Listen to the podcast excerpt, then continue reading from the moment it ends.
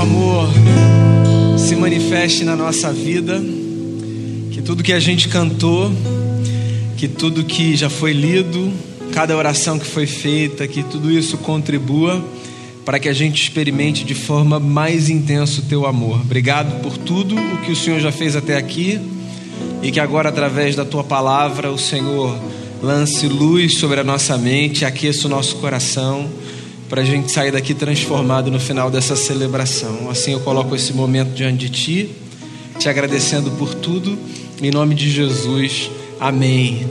Amém. Boa noite, irmãos e irmãs, vocês que estão aqui perto, você que está aí longe na sua casa. Graça, paz e bem da parte de Jesus de Nazaré, o nosso Senhor, sobre a vida de todos vocês, sobre os familiares de vocês. Espero que todos estejam bem. Quero reforçar aqui a fala do Damião e acolher com alegria você que chega na nossa igreja. É muito bom ter você com a gente, participando desse pedaço da família de Jesus, o nosso Senhor. Quero também expressar dominicalmente, quero repetir o que disse de manhã, expressar a cada domingo tanto a minha alegria com as muitas notícias de superação de dilemas e de superação é, de quadros de doença nessa pandemia, mas também a minha solidariedade a todos aqueles que têm enfrentado nesse momento os seus dias mais difíceis. Que a nossa alegria esteja com os que celebram e que a nossa solidariedade esteja ao lado dos que choram e lutam nesse momento. Quero convidar vocês, amigos e amigas de perto e de longe, para lerem comigo ou para acompanhar a leitura no livro de Atos dos Apóstolos, capítulo de número 13. Eu leio aqui a partir do verso 4 até o verso 12. Atos dos Apóstolos, capítulo 13 Diz assim o texto sagrado, olha só. Enviados pelo Espírito Santo, desceram a Seleucia e dali navegaram para Chipre. Chegando em Salamina, proclamaram a palavra de Deus nas sinagogas judaicas. João estava com eles como auxiliar. E viajaram por toda a ilha até que chegaram a Pafos Ali encontraram um judeu chamado Bar Jesus, que praticava magia e era falso profeta. Ele era assessor do procônsul Sérgio Paulo. O procônsul, sendo homem culto, mandou chamar Barnabé e Saulo, porque queria ouvir a palavra de Deus. Mas Elimas, o mágico, esse é o significado do seu nome, opôs-se a eles e tentava desviar da fé o procônsul. Então Saulo, também chamado Paulo, cheio do Espírito Santo, olhou firmemente para Elimas e disse: Filho do diabo, inimigo de tudo que é justo, você está cheio de toda espécie de engano e maldade. Quando é que vai parar de perverter os retos caminhos do Senhor? Saiba agora que a mão do Senhor está contra você, e você ficará cego, incapaz de ver a luz do sol durante algum tempo. E imediatamente vieram sobre ele névoa e escuridão, e ele, tateando, procurava quem o guiasse pela mão. O procônsul, vendo o que havia acontecido, creu, profundamente impressionado com o ensino do Senhor.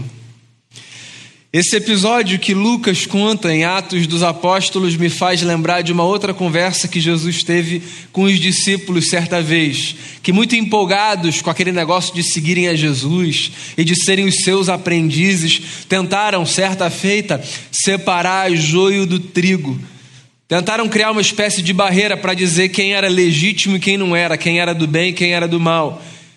Não sei se você se lembra desse episódio, mas encurtando aqui uma história um pouquinho mais longa e mais detalhada, Jesus, àquela altura, olhou para os seus discípulos e disse: Cuidado com esse negócio de separarem o joio do trigo, porque vocês podem arrancar uma coisa que vocês não queriam arrancar nesse, nessa afobação de vocês, de separarem as coisas, de decidirem quem está dentro e quem está fora.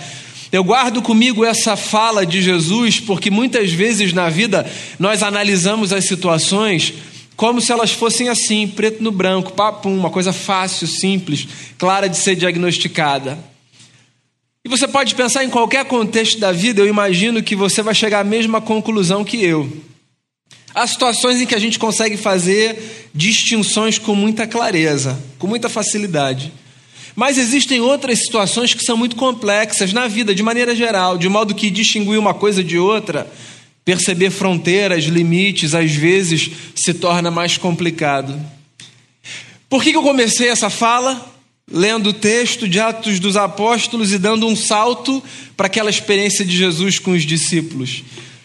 Porque esse texto, para mim, faz uma espécie de contraponto àquela conversa que Jesus teve com os discípulos.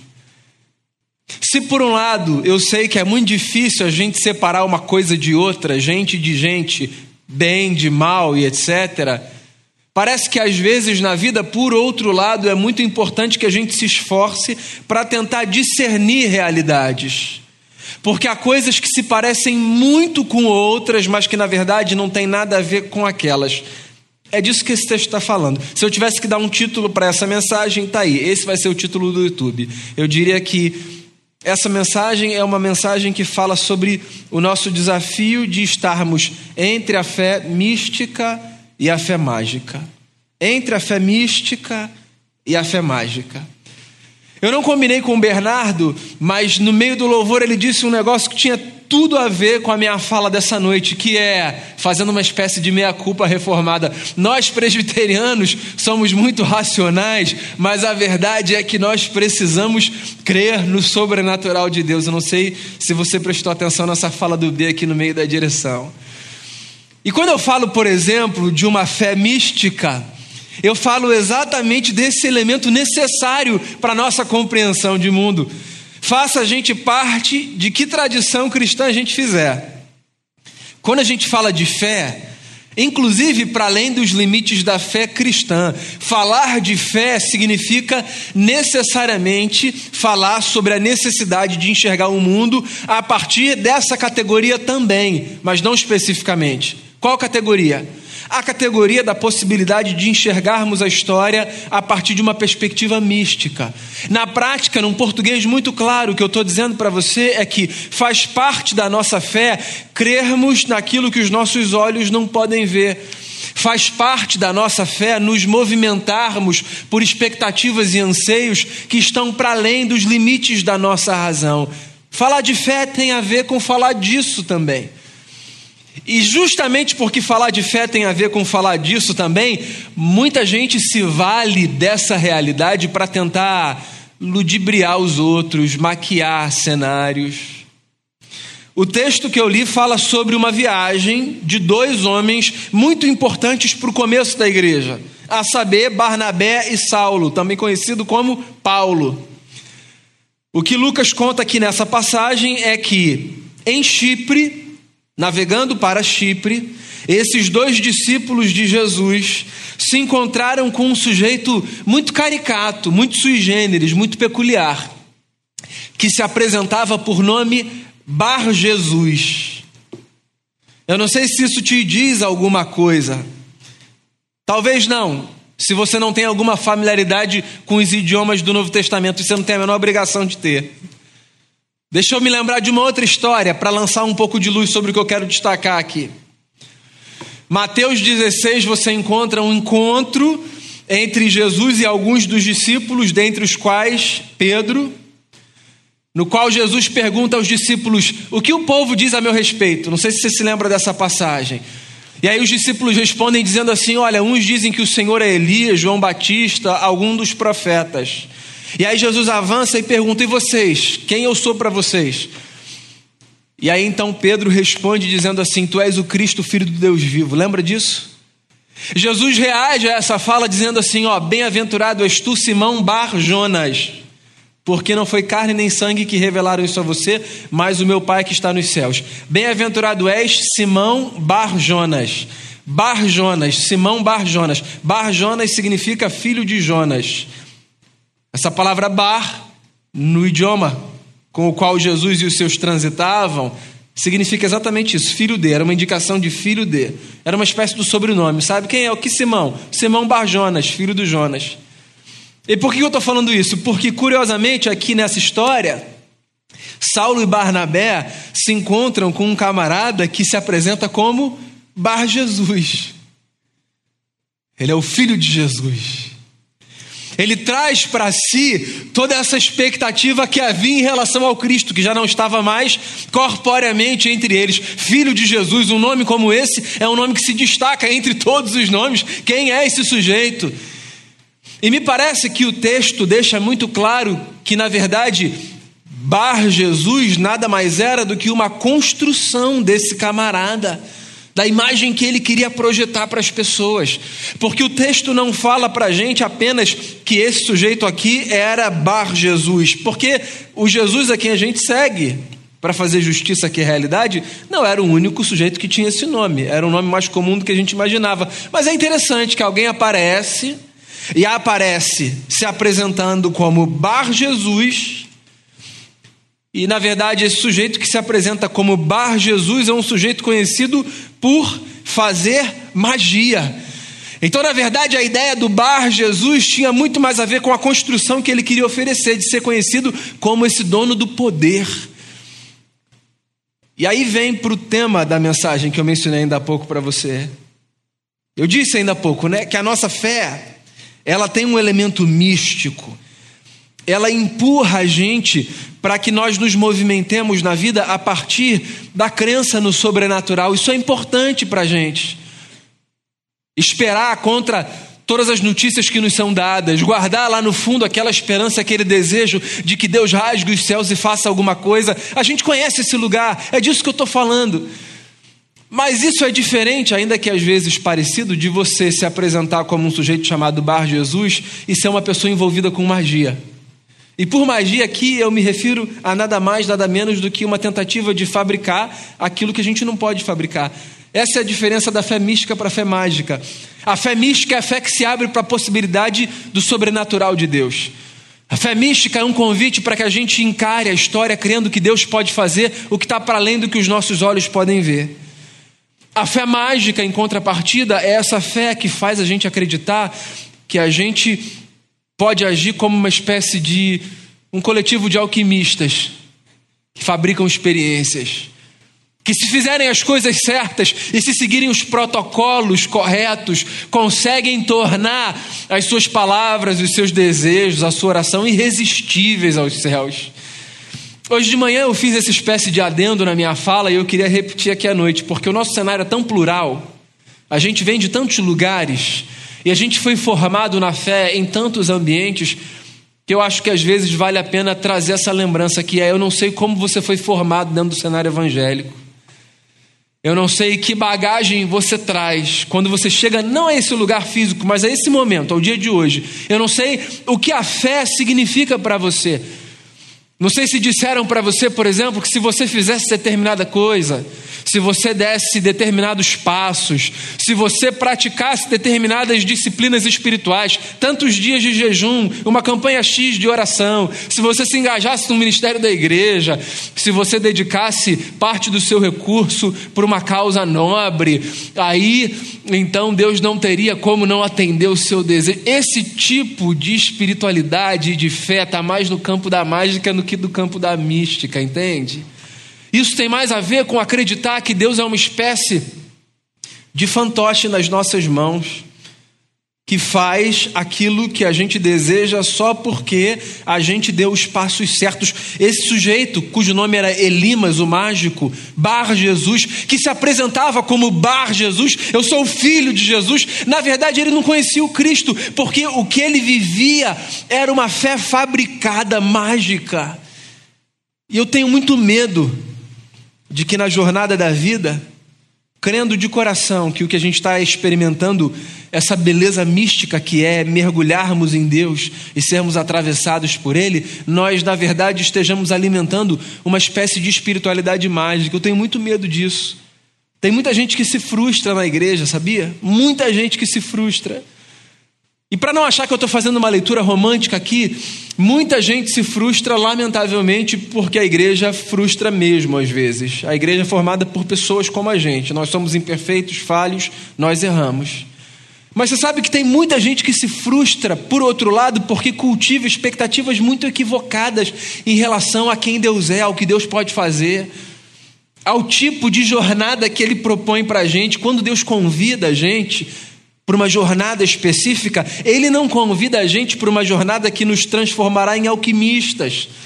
Em gente que manipula esse sagrado, esse negócio que é meio nebuloso. Não é disso.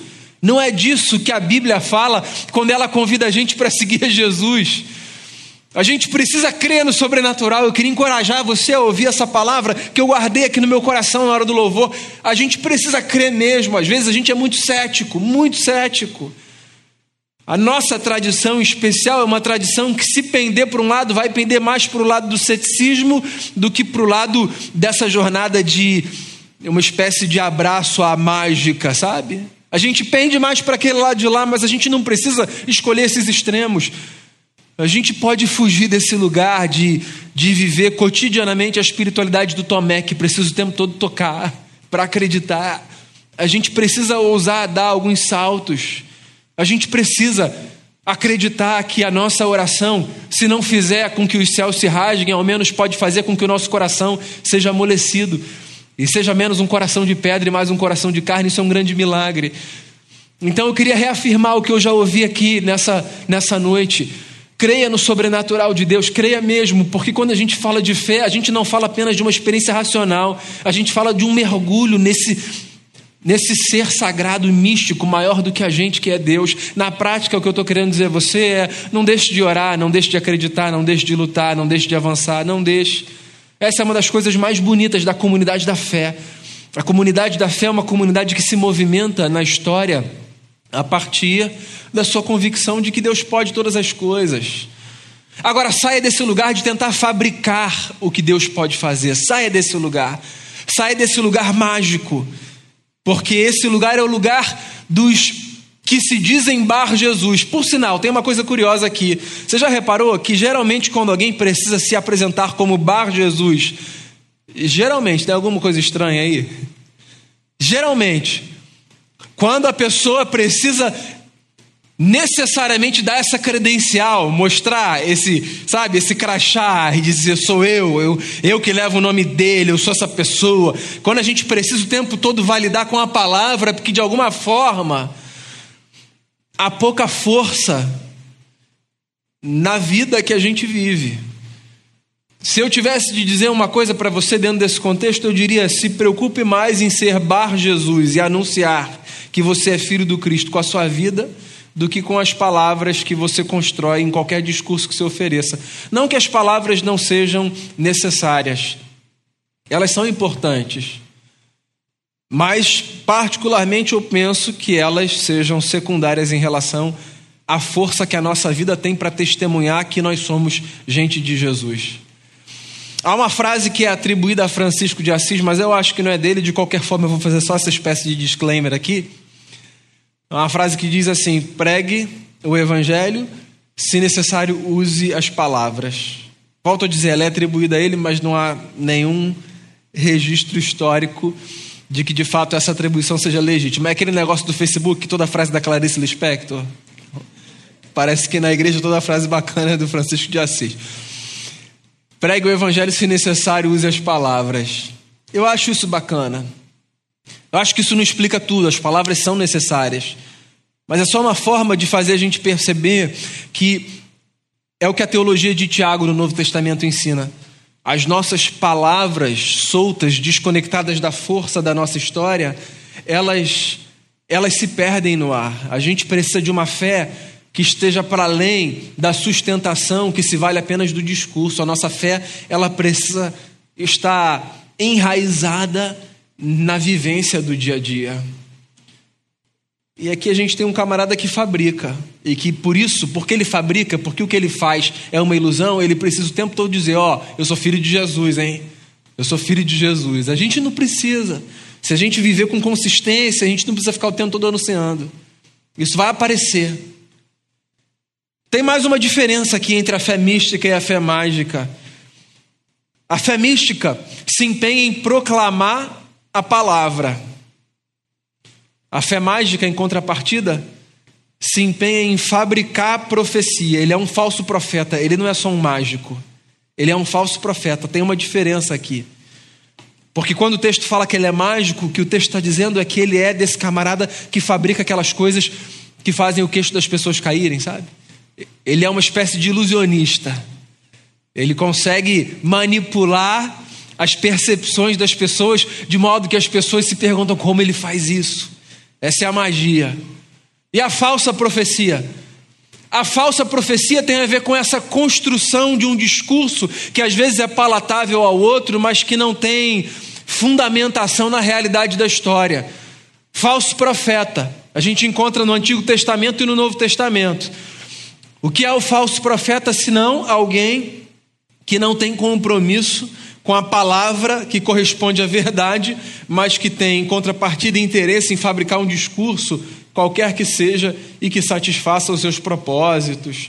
Por exemplo, depois você lê um livro grande, lê quando você tiver um pouco de tempo, mas lê. Não finge que vai ler, não, lê. O livro do profeta Jeremias. A angústia desse homem. É um livro longo, um dos mais longos do Antigo Testamento. O livro do profeta Jeremias fala, dentre outras coisas, da angústia de um profeta que está ali solitário porque ele está num tempo em que todos os profetas tinham vendido a sua voz para um discurso que era desconectado da realidade. Tem uma hora no livro do profeta Jeremias que ele lamenta, ele diz assim: está todo mundo dizendo paz, paz, não há paz. Então estava todo mundo sinalizando numa direção e ele falava outra coisa. Esse retrato é um retrato interessante para fazer a gente pensar na discrepância entre o compromisso com a profecia e com a falsa, com a falsa profecia.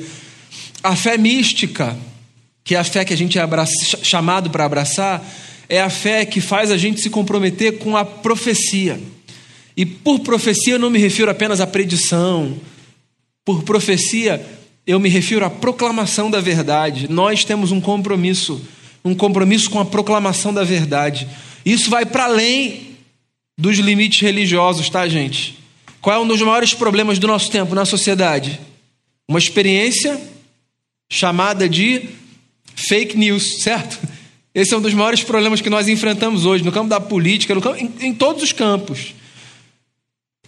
E o Evangelho de Jesus precisa ser, para um tempo como o nosso, uma lembrança de que nós temos um compromisso com a proclamação da verdade na vida, na vida. Quando você está educando os seus filhos, o que, que você ensina para os seus filhos de criança? Você precisa falar a verdade, a verdade. A verdade prevalece. É verdade ou não é? Quando a gente educa os nossos filhos, ou você que ainda vai educar os seus filhos, ou você que participa da educação dos filhos de outros, a gente celebra a verdade e a gente rechaça a mentira. Então, verdade e mentira, na linguagem religiosa, podem ser traduzidas por profecia e falsa profecia. A gente não pode ser de um tipo de fé que financia discursos que não estão compactuados com a verdade. Por quê?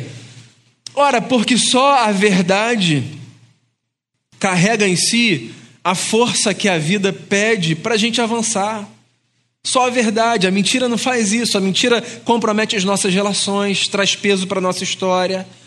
A mentira faz com que os nossos dias sejam mais difíceis, a mentira faz com que a gente não consiga mais olhar no olho do outro com transparência, distancia pessoas de pessoas. A mentira é um problema. Todo mundo tem problema com isso, em maior ou menor grau, porque todo mundo lida com essa realidade chamada pecado.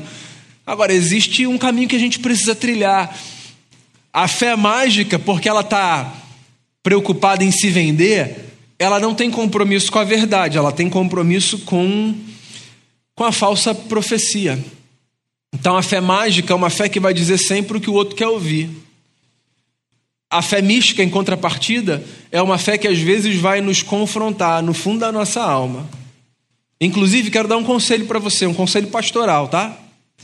Se na sua experiência de fé, nas suas leituras da Bíblia, nas suas orações, nas suas conversas com as pessoas que você considera sábias, se na sua experiência de fé, seja na intimidade do seu quarto com Deus, seja na vivência do seu relacionamento na comunidade, se você nunca é confrontado por absolutamente nada, é possível que alguma coisa muito errada esteja acontecendo na maneira como você vive a sua fé. Porque não é possível que você seja esse alecrim dourado, essa pessoa perfeita, que não é absolutamente nada e não precisa ser confrontado na vida. Se o Deus em que a gente acredita é um Deus que nunca nos confronta, se a gente está sempre certo, é possível que ao invés de sermos servos de Deus, nós sejamos, na verdade, idólatras de nós mesmos.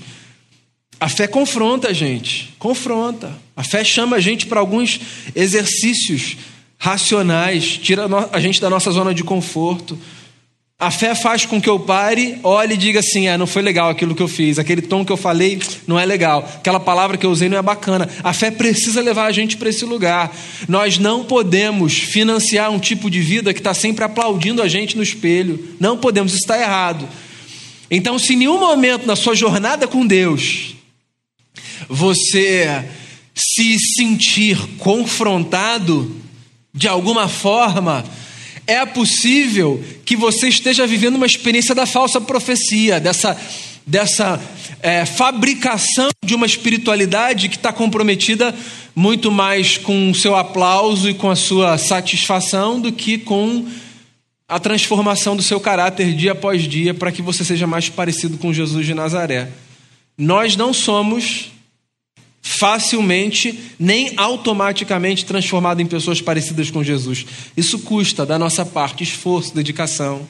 Então você que luta, como eu luto e como qualquer pessoa luta para todo dia ser uma pessoa melhor, você está no caminho certo, viu? Agora, você que acha que nasceu em berço esplêndido, da perspectiva do caráter, sabe? Que não precisa mudar absolutamente nada. É possível que você esteja vivendo a espiritualidade do Bar Jesus que não tem a ver com a fé mística, tem a ver com a fé mágica. E em terceiro lugar, esse texto me faz pensar no desdobramento prático desses dois tipos de fé, a fé mística e a fé mágica. Se a mística me faz crer no sobrenatural, a mágica me faz fabricar um pseudo sobrenatural. Se a mística me faz ter um compromisso com a verdade, com a profecia, a mágica me faz ser alimentado e sustentar e financiar a falsa profecia, a mentira. Consequentemente, a mística me faz experimentar a bondade e a misericórdia de Deus. E a mágica me faz lidar com o juízo e com o peso de Deus. É o que o texto diz no final. Sabe o que acontece? O apóstolo Paulo chega, ele confronta esse camarada, Elimas, o mágico, esse era o significado do seu nome.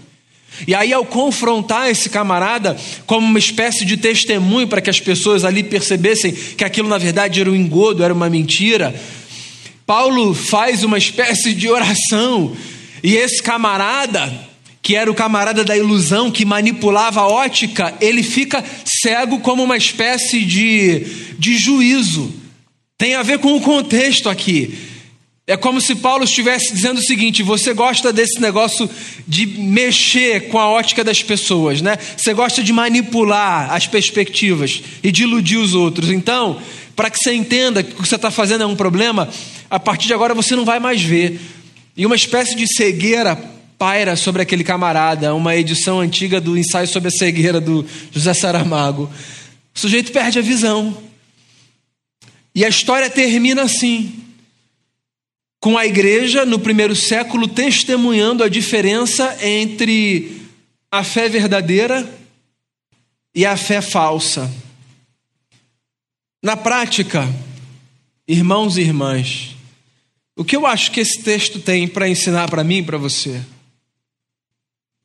Eu acho que esse texto, na prática, serve, dentre tantas coisas, obviamente, para abrir os nossos olhos. É possível que você esteja até no caminho certo, sabe? É possível que você não esteja entre aqueles e aquelas que tentam manipular o sagrado, fabricar realidades, mas é possível que você tenha perdido a sua disposição de crer no que está para além dos nossos olhos. Eu queria lembrar você nessa noite. A nossa fé tem espaço na nossa fé para isso, para o que está para além. Então, se você desistiu de orar e de acreditar, se você não consegue mais ver saídas e possibilidades, sabe, para além daquilo que está nos limites da sua razão, eu queria, eu queria encorajar você a pedir a Deus em oração, inclusive, que amoleça o seu coração, que te faça voltar a acreditar que ele pode fazer o que está para além dos nossos olhos. Eu me lembro das palavras do anjo aos pais de Jesus antes do menino ter nascido, porque para Deus não há impossíveis em todas as suas promessas. Isso não é sinônimo de Deus já faz aquilo que a gente quer. Isso é uma lembrança de que para Deus não há impossíveis.